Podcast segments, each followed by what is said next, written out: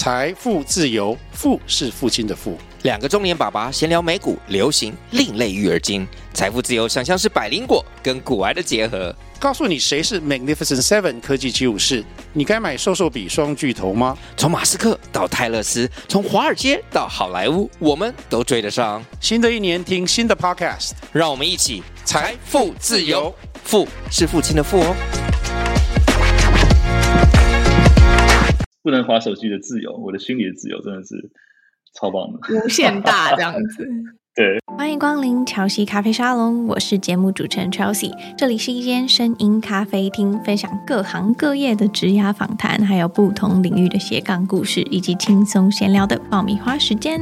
今天的节目开始之前，先来阅读一位听众的留言。他是在 Mixer Box 的第九十九集《如何缓解焦虑》那集下面留言的。他写道：“这集很棒，因为现代人的生活压力很大，学会如何摆脱负面情绪，然后把用纸跟笔写下心情，可以让心情慢慢沉淀，让思绪更清晰，清楚的看到问题本质，懂得转念，对自己的身心灵是一大帮助，感觉生活更美好。”谢谢你的留。留言，那这一集的反应其实还蛮不错的，就是大家可能现在压力真的都蛮大的。那我自己也是一个比较容易焦虑的人，所以呢，也做了蛮多功课，或者是实验了很多方法，让自己的情绪可以比较稳定。那如果呢，还没有收听这集的朋友呢，可以到第九十九集去收听。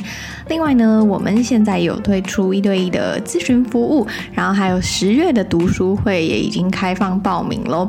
有兴趣的朋友可以在节目的资讯栏里面去找到相关的连接，或者是可以到我的 Instagram I am C H E L S E A C O M 来私讯。问我今天的节目呢，是久违的职人的家。那这个单元呢，其实有别于以往的职业访谈，我们运用声音走进家中，透过线上的声音企划，让在家的每一个职人呢，都分享属于自己家的故事。那这一次呢，我们邀请到电扶梯走左边的主持人 Jackie。那 Jackie 呢，在求学时期呢，就在美国生活工作多年。那最近呢，他离开了他纽约 Instagram 的工程师职位。那搬离纽约之后呢，便开始旅居在美国各地的国家公园，然后实现了所谓的游牧住家。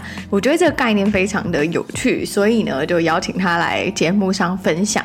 那在今天的节目里呢，我们会探讨住在美国的他对于租房啊、买房的看法，跟身在台湾的我们有什么不同外呢，也会聊到他游牧住家的生活，然后还有怎么样的人呢适合这样的游牧生活、游牧住家，然后或者是想要尝试这样生活形态的朋友呢，也可以听听他的分享，可能会对你带来一些帮助哦。这一次呢，职人的家这一个主题呢，邀请到电扶梯走左边的主持人 Jackie。Hi Jackie，Hello，嗨。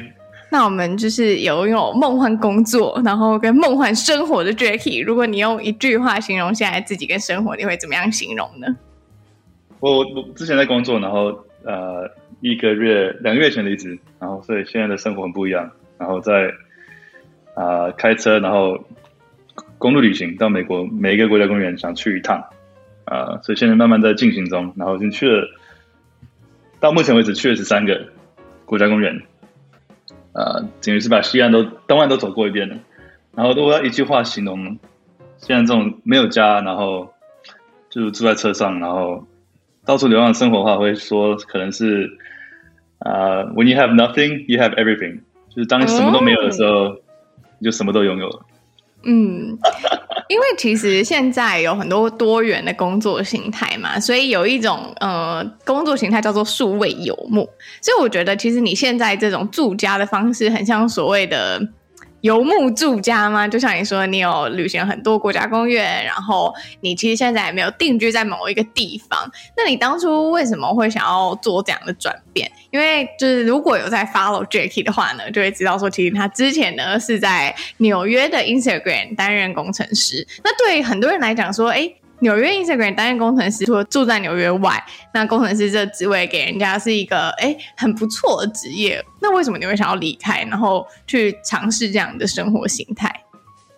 嗯，之像你说的，之前在 Instagram 工作做了五年，然后真的可以算是我的 dream job，就是梦想生活、梦想的都市、梦想的工作，然后真的过得很开心。但我觉得过了五年之后，我有点太舒适了啊、就可能工作上也没有成长，没有以前的那么快。然后啊、呃，五年住同个都市，也觉得也觉得就是啊。呃很 OK 了，就是该享受到的都都乏了这样。没有没有没有到乏，就是纽约真的是你无法永远不会乏，就是能做的事情太多，然后发生的事情太刺激太多啊、呃。但是我想要给自己一个不一样的挑战吧，不一样成长的机会，不一样的方式去体验生活，所以啊、呃、就啊辞职。然后那时候也是因为三十岁给自己的生日礼物就是离职，然后给自己无限无限的自由，然后挑战一个新的生活方式。嗯嗯，对啊，所以可以说这些原因，种种原因下来，决定就是离职，然后开始一个啊、呃、完全自由的生活。那你满意现在的生活吗？呃，还不错，刚开始需要蛮多调整的。嗯嗯嗯，但是慢慢后来有抓到一些可能一些呃观念上的转变跟心态上的转变，让我就是可以过得比较。呃，安定一点，就安稳一点。因为当你没有家的时候，你可能连当天第一，你每天早上起床的风景都不一样。然后 你每每天晚上都可能都不知道你呃会睡哪里。因为我是我是没有计划的在旅行，就是我从一天到第二天、第三天都是完全没有安排或者规划。我就是可能是走到哪里就去哪里看一看，然后累的时候想说，哎，找个地方休息，然后找个地方洗个澡。找个地方洗个澡，对，这个对，然后所以就是呃，很多就是以前呃，当你住在一个都市的时候，有自己的公寓的时候，很多你会低估了一些呃稳定感，就是你知道你要吃什么，你知道你冰箱有什么，然后你知道哪里睡觉，然后你的生活可以很规律，可以很有效率的去达到你自己想达到的事情。但当你每一天都不一样的时候，就变成说你必须在混乱中找到乱中有序，嗯。呃必须在混乱中还是找到可以找到自己的一个 routine，自己的 schedule 啊，然后让自己还是可以保持产出，然后也是可以不要太累，然后也要活在当下，所以我觉得很棒。你刚刚有提到生活跟心境是需要花很多时间去调试，然后也会有不一样的转变嘛？可能是以从以前的公寓生活，然后到现在可能是一个游牧住家的生活。可是我这边还蛮好奇，是心境上的转变。你怎么样从一个知道自己今天下班有家可以回的一个状态，到知道今天不用下班也没不用上班，然后可能无家 可归的一个状态，这个心境要怎么样去改变？啊、呃，我觉得刚开始就是先去，就是用 experience，就是尝试不同的新环境，然后啊、呃，会遇到不同的，会有不同的感受啊。呃怎么讲？就是这个心境转变，就是刚开始可能会没有那么那没那么有安全感，因为我有时候是我车是可以就是把后座放下来，然后可以变成一张床，我可以铺成一张床，所以我很多时候我可以睡车上啊、所以有时候会睡什么各种不同的地方，什么 停车场啊，然后可能 因为电动车所以需要充电，所以有时候充电站我也在那边休息。啊，那有时候真的很累的时候，会需要时间去，可能去录 podcast 啊，需要安静的环境的时候，就可能会租一个，呃，暂时租一个什么 motel 饭店这样子。嗯。啊，所以真的是每天都不一样。然后有时候在一个都市，可能有有朋友住那边的话，就可以去，呃，蹭一下人家。然后就住在人家里，觉得哇，就是有就是有这么好的朋友，真的是太太开心，太感激了。啊，所以心态上，我觉得。像刚刚说，就是可能乱中有序吧，可能要就是要随时保持你的，因为当你每天都很混乱的时候，你会可能会觉得刚开始会觉得心很不安稳，心很不安定，就是每天没有家可以回，然后还要找地方住的时候，就觉得很烦乱、很繁杂啊。你可能的心思都要花在这些杂事上面，就是找下一个充电站、下一个地方吃东西、下一个地方睡觉、下一个地方洗澡，或者下一个风景想看，就变成说你的心境会比较杂乱。所以啊，我到后来就是。觉得可以越来越可以让自己活在当下，然后可能透过冥想啊，那这类这一类的这种啊、呃、心境上的放松，可以让自己心比较安稳一点。心境上的放松，所以你以前是有冥想习惯的人吗？对，长期都有冥想，可能已经五六年了。嗯，所以其实冥想这件事情，又或者是说静心这件事情，对于你在这种不稳定的状态下是有帮助的。如果我以前没有冥想的习惯，我觉得我现在可能没有办法做这件事情啊。真的假？我很很很好奇这这部分，因为我最近也在尝试静心，就是我每天早上就是起来的时候会先练个瑜伽，然后再静心，这样可能花一个小时做这件事情。然后我很好奇你对于这件事情的看法，跟为什么你会觉得如果你没有冥想，你不会选做这个游牧住家的选择？因为我如果没有办法在任何情况，在任何混乱中。给自己一个安稳的心的话，我就没有办法接受。一般人没有办法接受，我自己没有办法接受这么，呃，这么没有预知性、这么混乱的生活。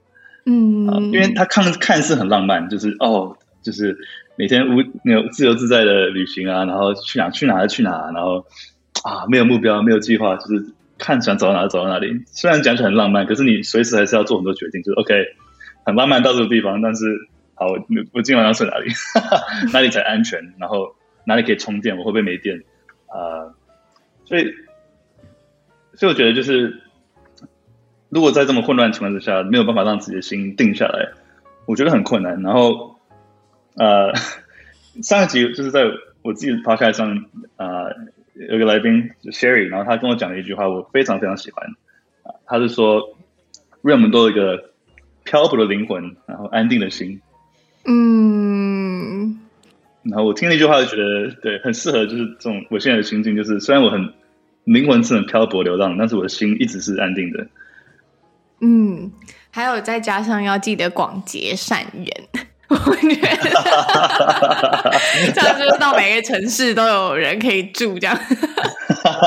对，那你这样子。走了十几个国家公园，然后我觉得还蛮好奇的，就是以前你都生活在很多元文化或者是很热闹的纽约这样一个大城市，就是大家就会觉得说纽约每天都有新鲜事嘛。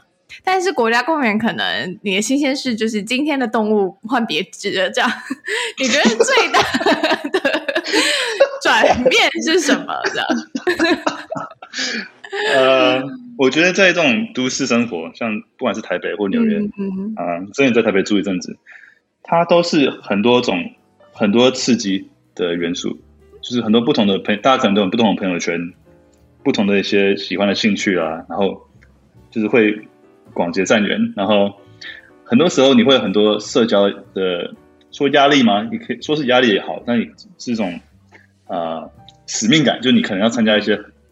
不定时参加很多的聚会啦，然后你的时间啊，可能你的 schedule 整个是很多时候是被绑住的，就是被你无意间 commit 到一些呃很多该参加的活动，想参加的活动，然后就可能每天都排很多事情啊，然后然后会有一种状况就叫做什么的 formal，你知道有没有听过？就是 fear of missing out，就是会嗯很害怕自己错过什么。对对，是一种就是社群媒体造成的一个心理健康上。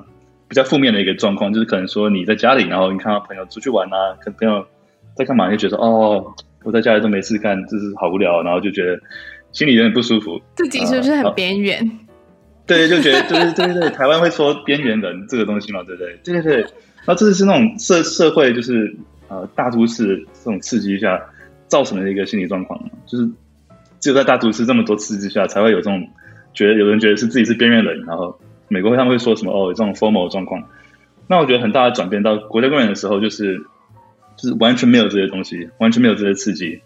呃，就是我今天要去哪里就去哪里，就是我自己看我自己的心情，然后也不会有说朋友说哦，我们要去哪里，我们要去哪里。然后啊、然后虽然生活上啊、每天很不一样，就是比较没有稳定感，但是他每天都很不一样，就是没有任何一天是一模一样的。所以可能我啊。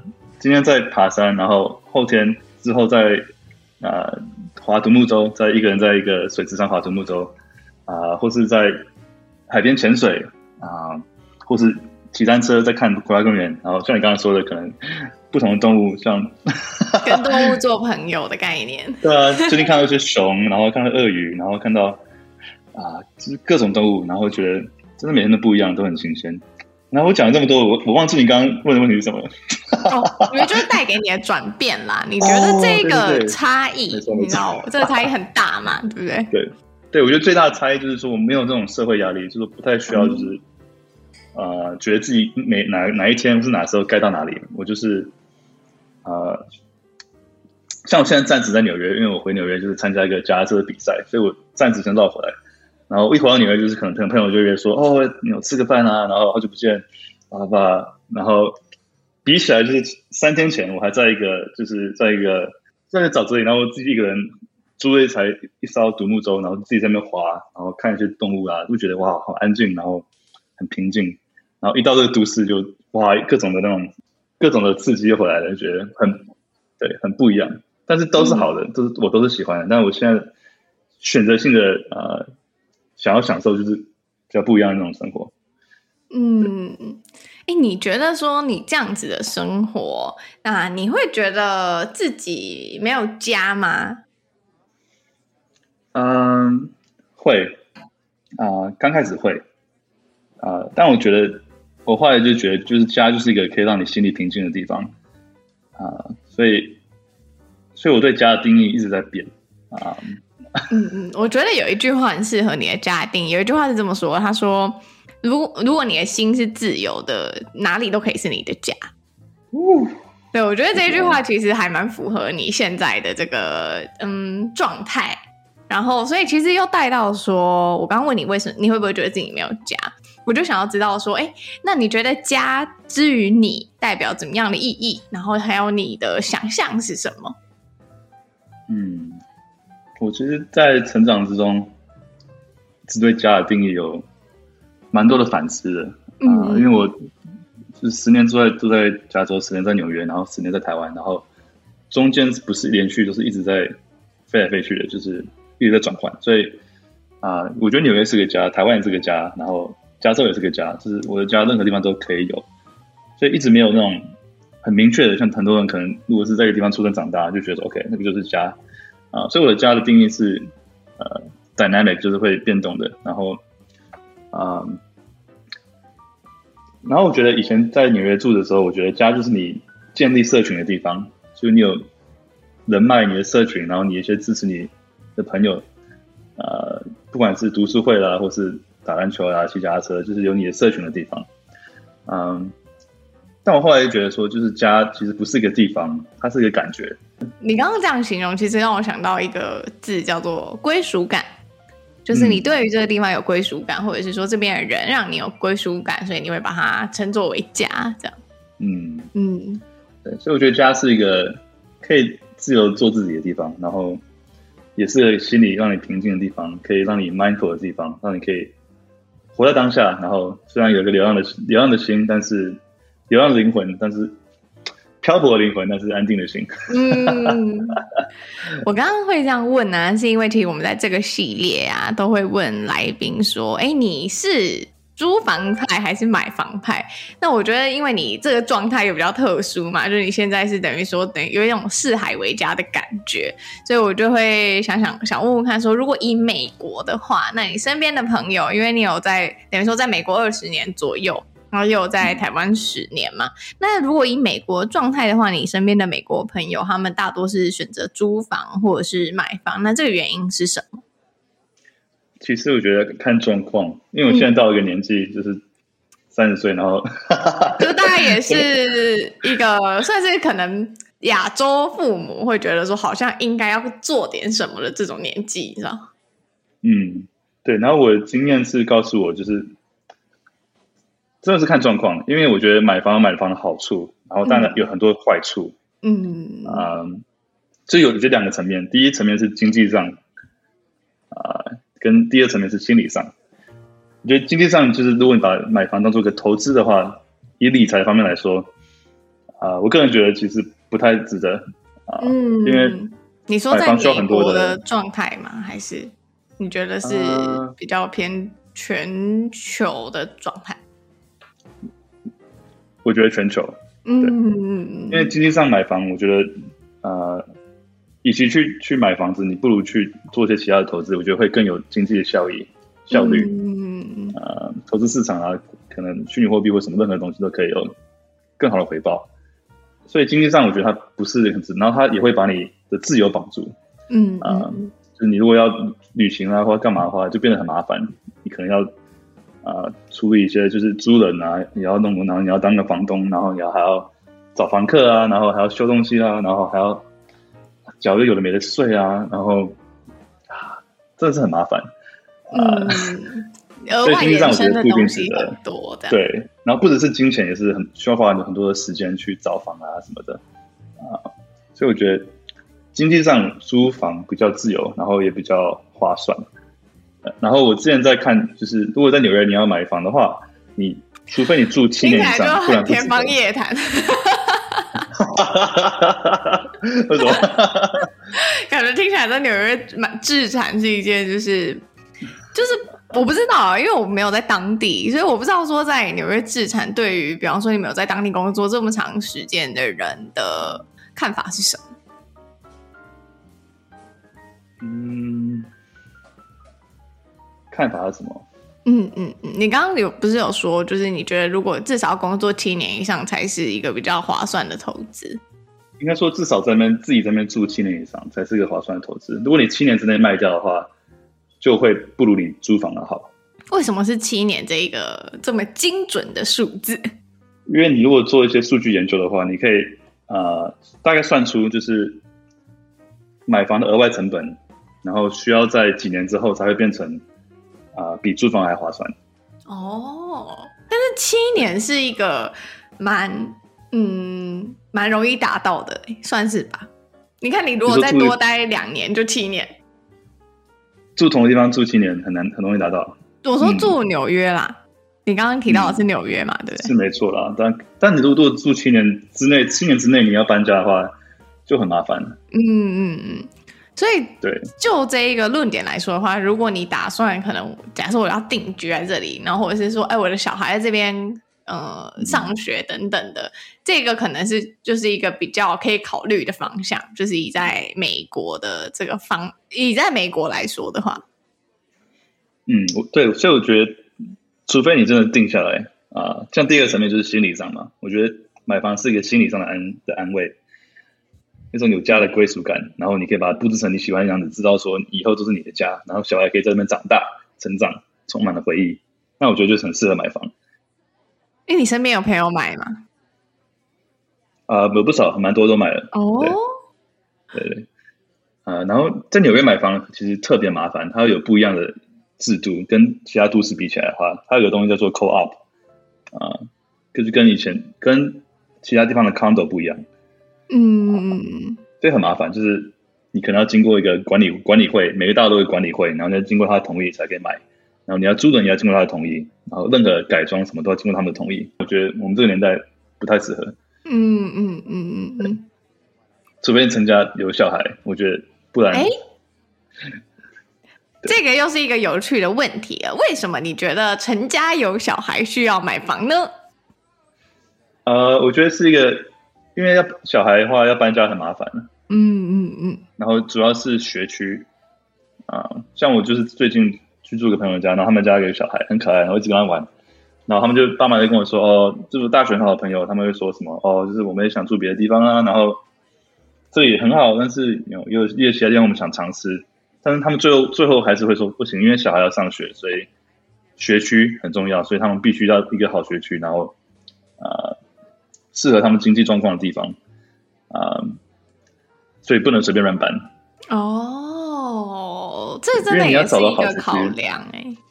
对啊，像很多学区，像纽约学区也是很麻烦，要到好学校很麻烦啊、呃。然后什么样环境适合小孩成长？然后你要要不要给他们留一个回忆？呃，买的玩具要搬要搬很麻烦，是吧？因为我觉得这这个转换是很有趣的，就是说，就是你有因为有家庭，所以想要买房，某种程度会不会是因为房子带给你一种安稳的感觉，或者是有什么其他的因素？这样？嗯，我觉得照照我刚刚我们讨论的跟传统观念来说，嗯、照理说应该是要，但我觉得也不一定。就是如果像我跟我未来的。老婆什么都有种可以，就是随遇随遇而安，都可以有个安定的心的话，我们不一定需要买房。嗯嗯，如果我们都有冒险精神，然后想要就是呃带着孩子环游世界，嘿嘿。对啊，我也很想就是 就是带小孩，然后可能就是啊、啊，载他去美国、美国每个国家公园去一遍，像我们现在做的事情。嗯，然后就是在家教育他们，我觉得很酷。像我在旅行中遇到很多人，就是带小孩，然后他们小孩就不上学，就跟着爸妈在家里啊、呃、自学。嗯嗯嗯，爸妈就带他们做一些各种很酷的体验，然后我觉得这样也好像也不错。对，我也很希望自己的小孩是这样，就觉得很赞。对啊，对啊，就他们他们在路上学到的东西会比学校学到的东西多很多。这是我们成长过程深刻的体会，耶，你有觉得吗？就是成长过程有体会到这件事情。怎么说？因为你会觉得说，好像你，比方说你在学校上学嘛，你就固定的这样子，朝九。不是朝九晚五，反正就是那个小朋友的作息。可是有时候可能在寒暑假的时候，然后你可能出国了，或者是你去到别的地方，然后居住了一两个月，好了，你就会觉得在那时候，你就会获得很多不一样的生活体验。然后我也是，大概是在可能。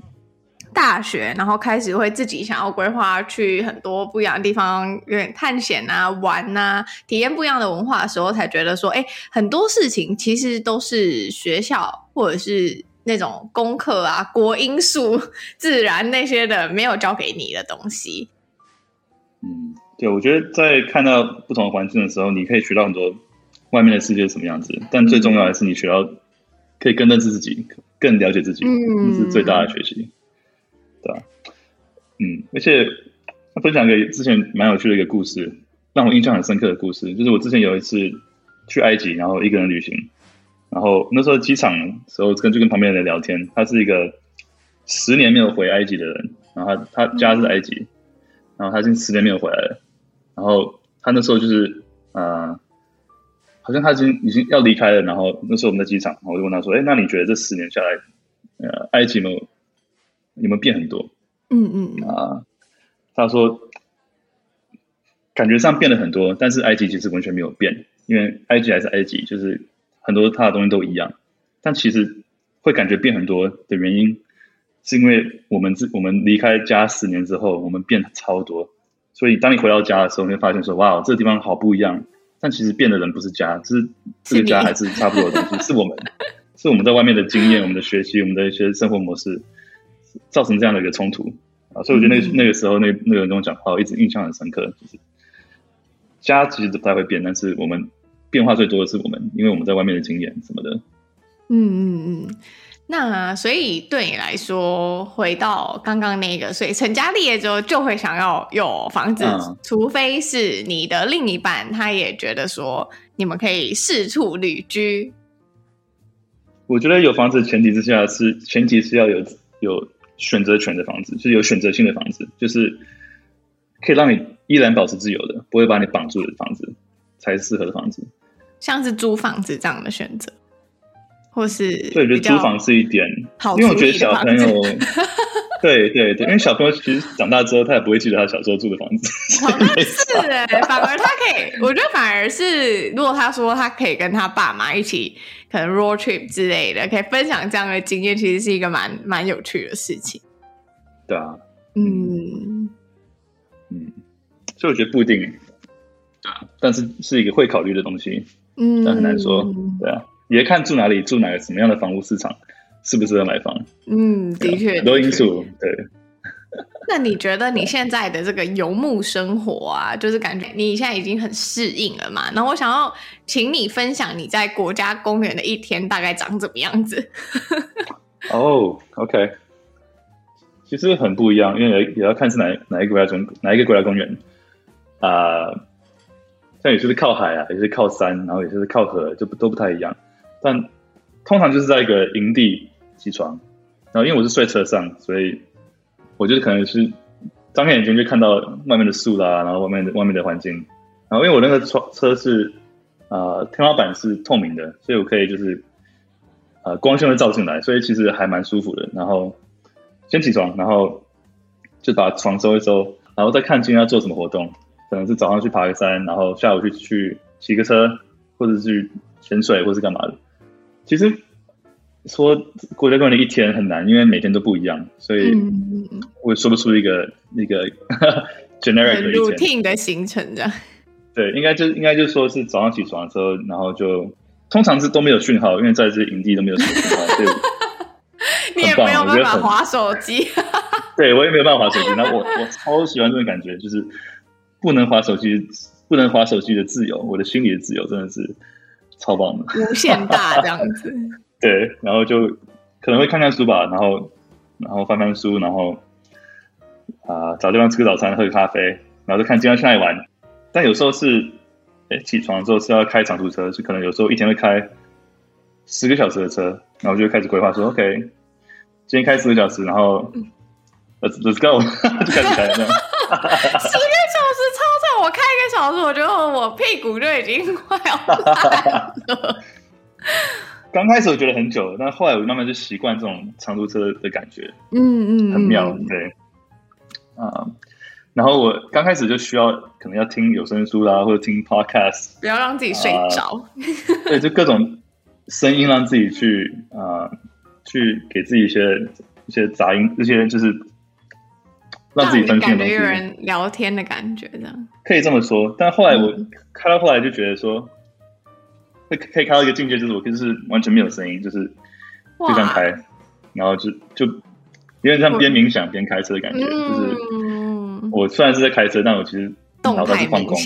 嗯，对我是对动态冥想，exactly exactly。嗯，我是放空，就是我眼里什么都没有，但我也看得到云，看得到树，然后当然看得到交通，啊、呃，就变成有一种像你刚刚说的动态冥想，我觉得很棒。嗯嗯，有点像是我在煮饭的时候的那种概念，就是你知道，明明明就是在煮饭，哦、但是你就是很像，你就完全没有想其他的事情，这样。嗯嗯，对。或是想很多事情，对，或是想很多事情，我觉得这也是，就是可能让自己慢下来想一些事，这样。对，因为我觉得就是一个人的时候，安静的时候，才有办法听到自己内心的声音。真的，我觉得我们的内心都是，我之前听过一个形容，然后他说我们内心都是一座菜市场，就是这一座、嗯、我们内心的这一座菜市场里面，就很多很多很多不一样的声音。那你要可能，比方说你在开车的时候，这个菜市场的摊贩 A、摊贩 B、摊贩 C、摊贩 D 就会开始互相的对话，这样子。嗯，真的。那你现在工作跟游玩的占比怎么样分配？嗯，工作我虽然没有一个正职，就是我已经离职了，但是还是有在经营 Podcast 啊，然后做一些虚拟货币的一些研究跟呃，所以还是会花时间在。需要开电脑啊，然后需要录音啊什么的啊，所以占比，嗯，想一下啊，很零散呢。其实我可能会，很多时候没有讯号，我也不能做什么，所以我可能在国国家公园的时候，我就是好好在国家公园里面享受那个安静，然后那个没有讯号的生活。但我可能在开长途车的时候。路程上我可能会需要休息，我想说 OK，那我今天在这边休息，然后我呃今天晚上跟明天早上就是来做一些 podcast 需要的东西，所以我把它就是这样啊、呃，看情况去找到一个可以让我安静专心的专心产有产出的一个角落，然后在那边发挥。哎、欸，你觉得这种把握有网络的时候，会让你在工作或创作的时候更有效率吗？啊，会，完全会，真的，对所以有时间压力这种就会这样。应该说更珍惜吧，就是会更珍惜可以可以专心做一些想做的事情的时候。嗯、啊，因为以前就是你随时可以说，哦，OK，今天早上起床，那今天就要做这些事情。但我现在就是能专心的地方，真的是我必须要找才找得到。嗯，不是我说有就有的地方。啊，所以会很珍惜。然后因为自己也很想做，很喜欢做这个 podcast，所以。也会很开心在那边做，嗯，就是是一个喜悦的心情在做这件事情，这样不会觉得自己好像是被，啊、好像一定要做这件事的那种感觉。完全不会，因为是自己的东西嘛，然后也是自由的，嗯、所以真的是自己想做才做。很能理解，很能理解，同感 同感。我相信你也你也懂，对，自由业都懂。真的，哎，那我想要问问看，就是比方说，现在可能有些听众听了你的故事嘛，然后他们就也会有相同的想法。那你觉得，如果有人他之前没有尝试过这样的生活，那你会觉得怎样的人适合游牧生活？然后还有，也想要给这样子生活的听众建议是什么？怎么样适合游牧生活？我觉得你必须很自律。嗯，自律是 Jacky 的名言，我都怀疑你家是不是有个家训，然后写自律这样。我想那个刺青就是写自律等于自由，那真的是我的座右铭。嗯，然后我真的深信这句话，就是自律等于自由。呃，你越想要有啊、呃、自由，越想要时间的话，你必须更自律的做时间管理。然后啊、呃，可能像是啊、呃，你想要比较经济自由的话，你必须越自律的去做一些理财啊。呃嗯、然后你想要自我成长，做更好的自己的话，你也需要自律的去做一些养成一些好习惯啊，才可以让自己变得更好。所以我很相信自律的重要。然后当你在一个一般可能预知性高的环境之下，你很容易自律。像如果我住在纽约市，我很容易就告诉自己说：“OK，每天早上五点起床，啊、呃，运动、喝咖啡、冥想，然后看书，然后洗澡，干嘛干嘛的煮饭。”然后我可以很很有规律的强迫自己，啊、呃，很自然的就是该什么时候做什么事情，然后很有效率。但当你的生活是杂七杂八，呃，非常混乱的时候，没有一个 pattern，没有一个让你可以。因为养成习惯都需要一些 pattern 嘛，可能是早上起床，或是在这个空间刚好在我这个角落可以去做的事情，呃，去健身房可以健身，然后在这个这个椅子上可以冥想。你有你有固定的地方、固定的时间，给你一个 cue，当自己的 cue 可以去做想做的习惯。但是当你在游牧的时候，你必须在乱中找到乱中有序，就是你必须在混乱中找到自律的时候。就像我在旅游的时候，虽然因为喜欢运动嘛，然后。我必须还是找到就是可以健身的时的时间，然后找到健身房可以去，就这就很需要自律。然后啊、呃，可能像需要专心开电脑，把做 podcast 啊，做一些出一些事情的时候，我也需要就是很自律。可能那时候很累，开车开了五个小时，那我现在 OK，我现在有网络，所以 Let's go，Let's do it。呃，就要很自律把这件事情做好啊、呃。所以我觉得，对没有 structure 的的生活之下，更需要自律。嗯嗯嗯，自由中工作者很理解，这真的很。就刚开始初期，你从一个体制然后出来的时候，这件事情是一个非常难嗯去规划的，或者是说非常难落实的。然后你要必须要一直尝试，然后去找到一个哦，你觉得适合自己的模式，这样子。对，然后我觉得如果有人想尝试这种生活的话，可以呃。从小地方开始，就是可能不需要像我这样一开始就离职，然后 卖车。也很少，也很少人能可以像你这样，就 不需要这么 dramatic，不要不需要这么呃，怎么讲猛撞，嗯、呃，不需要这么破釜沉舟。嗯，但你也可以从小地方尝试。像我觉得，如果你没有一个人一个人旅行过，你可以尝试一个人旅行，绝对可以给你不一样的体验。就是呃。一个人旅行，然后不要太多规划，让你就是，嗯，呃，有这种到那边再规划的感觉，可以尝试看看，知道让你感受一下自己喜不喜欢这种感受。因为你游牧的时候，很多时候是一个人的，然后我觉得不是每个人都有办法，呃，接受就是很长时间的一个人的生活，啊、呃，这也是需要可能练习的，或者需要一定一样的一定的个性才会有办法享受这样的生活，所以。我觉得可以做一些小尝试，慢慢去更了解自己适不适合这样的生活，然后也可以看看，就是因为你看社群软体上，大家可能分享的一些生活，一些这种游牧生活，都是分享很美丽的的风景，然后很华丽的一面。但它其实就是虽然是很华丽，然后很刺激，很好玩，但是它背后也有它必须啊、呃，像是乱中找到秩序，然后需要自律，然后有一个人的时候，会让你可能有有人有些人觉得。呃，一个人很久了，很孤单，什么之类，所以不见得是，呃，可能 IG 上看到这么美好，所以，嗯，真的，对，所以我觉得可以尝试看看从小地方开始，然后，啊、呃，反正你尝试了之后，你可以找到一些方法，就是你可以尝试之后，还是可以回来的，就是你可能放两礼拜的假，然后就可能一个人去个地方，然后什么规划都不要做，看自己喜不喜欢那样的生活。然后两礼拜之后回回来工作，回来原本的生活，可以再回回回想反思，然后这样，How was it? Do I like it? 怎么样？怎么样？嗯，我觉得可能小地方开始尝试，就是先从自己一个人旅行开始吧，就是感觉是可以，嗯、比方说自己一个人旅行个半个月啊，这样看你自己适不适应这样的生活。嗯，对啊，对。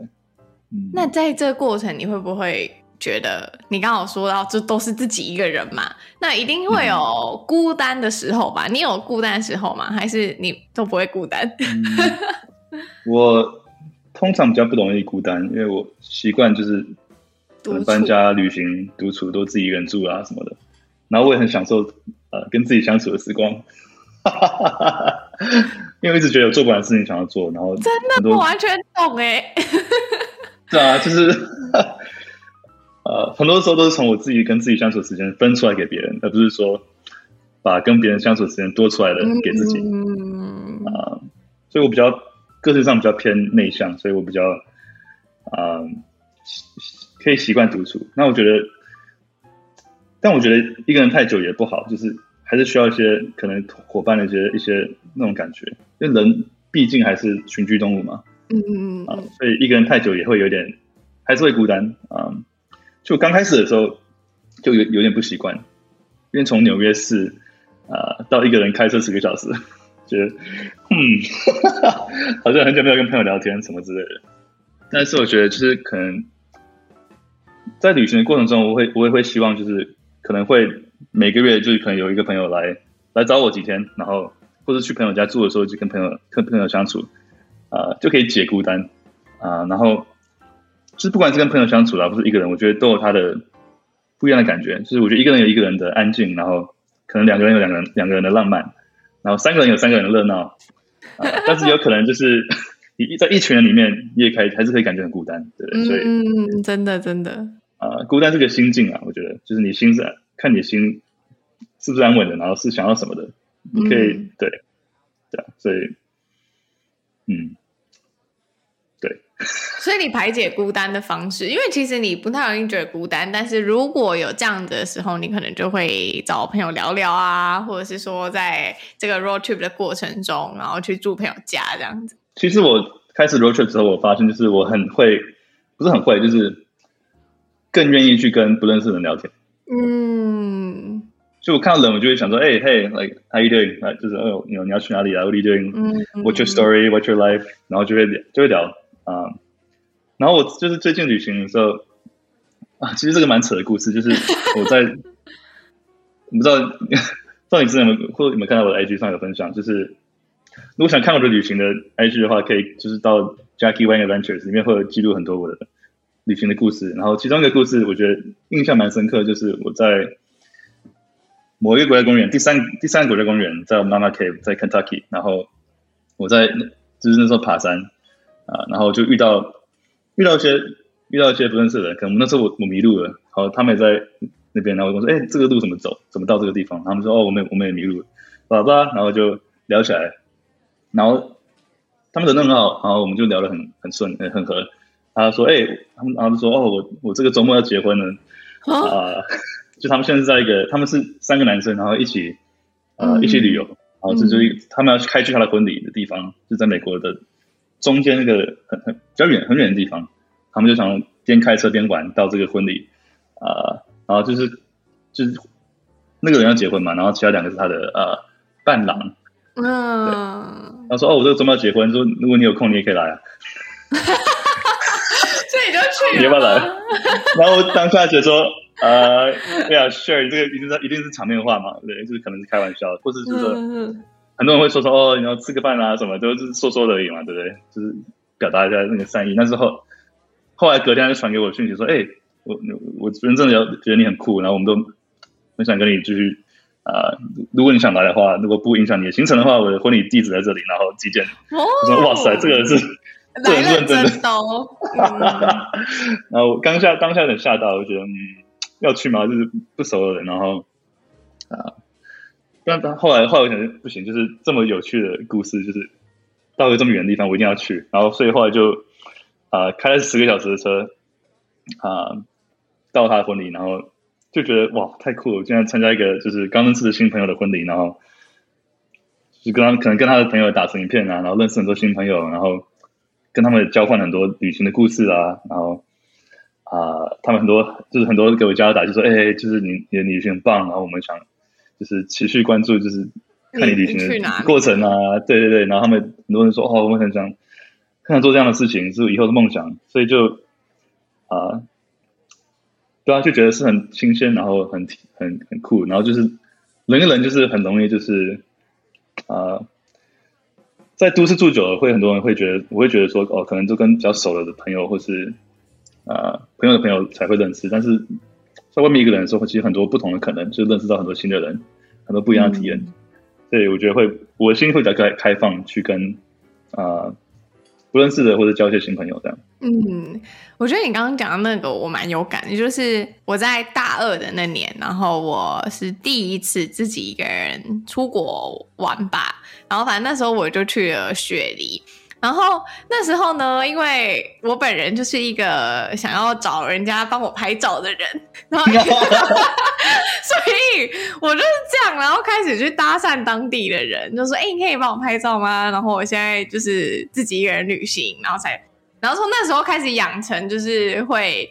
去跟别人搭讪的那个技能，我觉得，所以你刚才讲那一段的时候，我就觉得，哎、好像就让我回想到那个时候的我，然后是怎么样搭讪别人帮我拍照这样，然后他们可能就会分享他的故事，会问你说，哎、可能是哎、你从哪里来啊什么的，然后就会开启一个新的连接。所以，其实你刚刚提到那个一个人旅行，我觉得也是很适合给想要游牧的人试试看的。你觉得啊，远端工作啊，在家工作啊，那还有你现在的游牧工作，你觉得怎么样持续保有对工作的热情啊？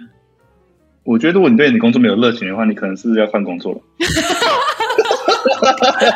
在开始鼓励大家换工作，就为什么你要做一个让你没有热情的工作呢？哎、欸，可是我觉得很多人都正在做让自己戳破 这个盲点。对不起，我没有回答你问题，来把你问题。对啊，要怎样保持啊？我觉得保持热情的方法，就是对我来说啦，就是工作上，之前对工作有热情的时候，是因为我觉得自己在进步，然后不断的在做，不管是工作或是生活上，也不断的在做，尽力的做最好的自己，然后让自己每天可以成长。嗯、这样的情况之下，就会有一个很自然的良性循环，会让你。更想更保有热情，然后让自己更好，然后会有更多的热情。呃，当你发现自己热情开始不见的时候，呃，有时候会因为你 burn out，就是工作太多，然后需要休息。呃，也可以自己一个人旅行，给自己一个人听听自己内心的声音，让自己放松一下。很多时候这样就解决了嘛，对不对？就可以回到，嗯、可以回来就觉得说，OK，我，我 OK 了，我可以恢复正常，继续工作，保有热情。但如果这样之下，你还是觉得说，哦。我要回到这个工作，然后又每天就是没有什么动力。那那个改换工作，噔噔噔，就是一个考虑一下。呃，但我觉得热情不一定是呃，就是完全是工作，就是嗯，因为每个工作都有都有让你讨厌的地方，或让你喜欢的地方，真的真的。然后你必须就是面对，就是那些让你不喜欢的地方，有时候是必须面对的。所以不是说，就是你觉得没有热情就该换工作，嗯啊、呃，就还是很多让你可以啊抱有热情的地方。然后我觉得，如果工作上没有热情的话，你可以从生活上其他地方找到热情。因为我觉得你的能量是循环的，就是很多时候，很多时候你工作上没有热情，不见得是因为工作的关系，可能是你私人生活有些地方没有没有顾好，可能你感情或是任何家里啊什么的。会影响到你工作的心情，然后一个恶性循环啊，所以我觉得，呃，可能很多时候要找到这个点吧。你你没有灵感，没有灵感，没有热情的点是哪里？嗯啊，对吧？那很多时候都会心里浮躁的话，回到刚刚说过，就是可以练习冥想，嗯，让自己心安定一点啊。可能那时候很多很多答案，或者很多啊热情就会回来了。是，我觉得。有的时候，我我还蛮认同你说，有时候其实不是你对工作没有热情，是其实你是对生活没有热情。试着在生活加一些新东西呀、啊，不管是培养一个新的兴趣啊，或者做一个新的挑战啊，你可能会发现说，其实问题不是你的工作，是你的生活这样。嗯嗯嗯，或者你的心心灵，嗯，心灵，我觉得这都蛮有可能的。那再来呢？我们来到了就是最后呢，其实我都会问这个系列来宾一个问题，就是你未来对于家跟生活啊、工作的想象跟期待是什么？尤其是你现在是处于一个变动比较大的状态嘛，那你会想要怎样怎么样规划自己的家？然后你有没有一个蓝图？嗯，蓝图是完全没有。因为我就是喜欢你这么诚实。因为我现在的状况就是，我刚开始旅行的时候就告诉自己说，我的计划就是没有计划。嗯、呃，因为有计划就颠覆我这个旅行的意义了。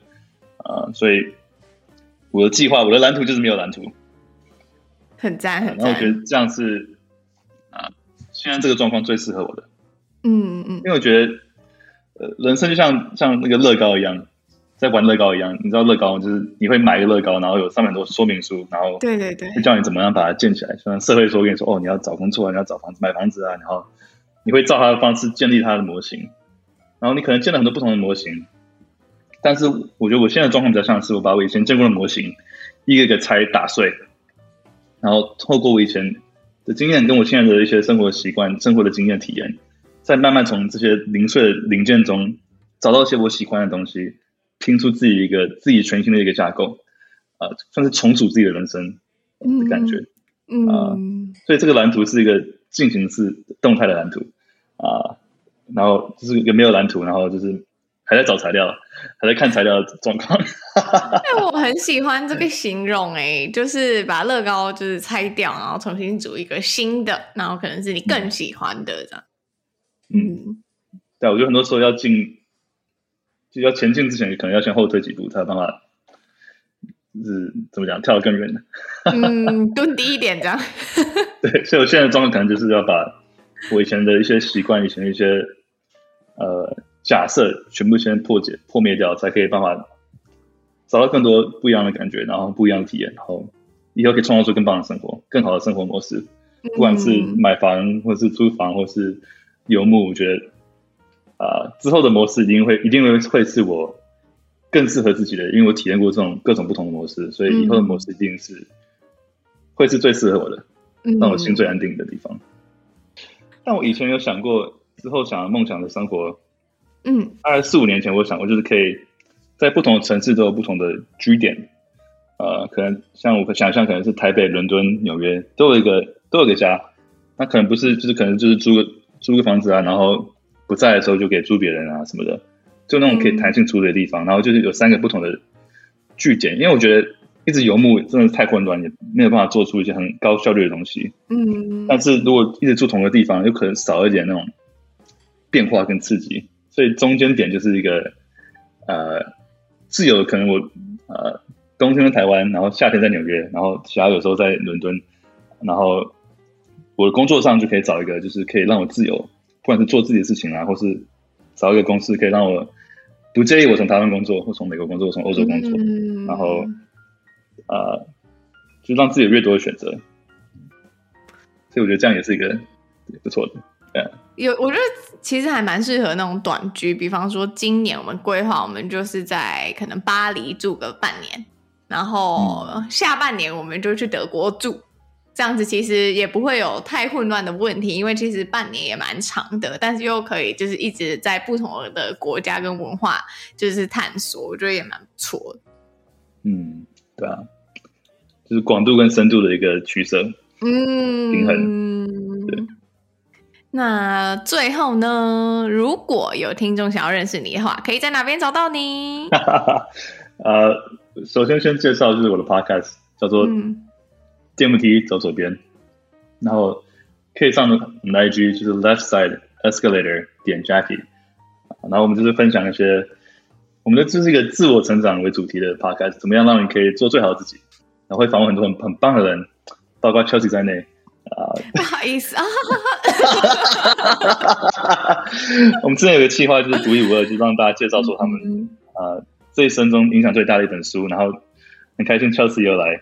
啊，参加这个活动，然后我有问 Chelsea 印象最大的书是什么，所以想知道的话，更了解 Chelsea 的话，也可以来听看看。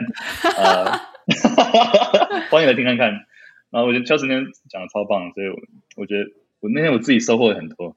啊、呃，然后聊得很开心，很多笑声，真的不好意思，一直这样爆音，这样会会很棒。剪辑师会不会恨我？不会不会，因为边剪边笑。啊，呀，所以大家可以听听看。但是，然后如果是关于像刚刚聊到一些生活上啊、呃、旅行上的一些啊、一些想法，就是可以欢迎上我个人的 IG，就是刚刚提过，就是 Jackie Wang。J A C K Y W A N G Adventures A D V E N T U R E S，呃，就有一些每每每一个国家公园的一些体验，然后一些感想，然后一些图片，呃，Yeah，Welcome，然后很开心可以在这边跟你聊天，然后任何问题关于旅行啊，关于、呃、可能求游牧生活或是呃或是求职，任何都欢迎，就是可以私信我，我都很乐意，很开心可以听到。听众的回应跟声音，因为其实上次在跟你聊的时候，我就觉得很有趣，就是你做了这样的转变跟尝试，然后就很想知道说，因为我有一些朋友也是在游牧游牧生活，可是他们的游牧比较像是我刚刚说的那种短居，我可能就是居住某一个地方啊，我可能三个月到半年，但是因为你是一个一个变动很快的一种游牧，所以我就觉得很特别，然后也很想知道说，哎。对于这样子的家，然后你可能还会继续持续的在做这样的尝试，然后你的故事是什么？然后也很谢谢 Jacky 今天来分享。嗯，呃，这个补充就是，嗯，美国的国家公园有，你知道几个吗？一百个吗？什么都不知道，就先猜一百就对了。有有六十三个，哎，那也很多哎，超多哎，所以现在是六分之一而已。嗯啊、呃，五分之一哦，五分之一，对不起，数学很差。close close 很接近，对，之外很多。从小数学就很差。对，a lot more to come。嗯，yeah。所以你会全部走完？我这是我的目标。对。哇塞！对，好，我们可以持续锁定您的游牧生活。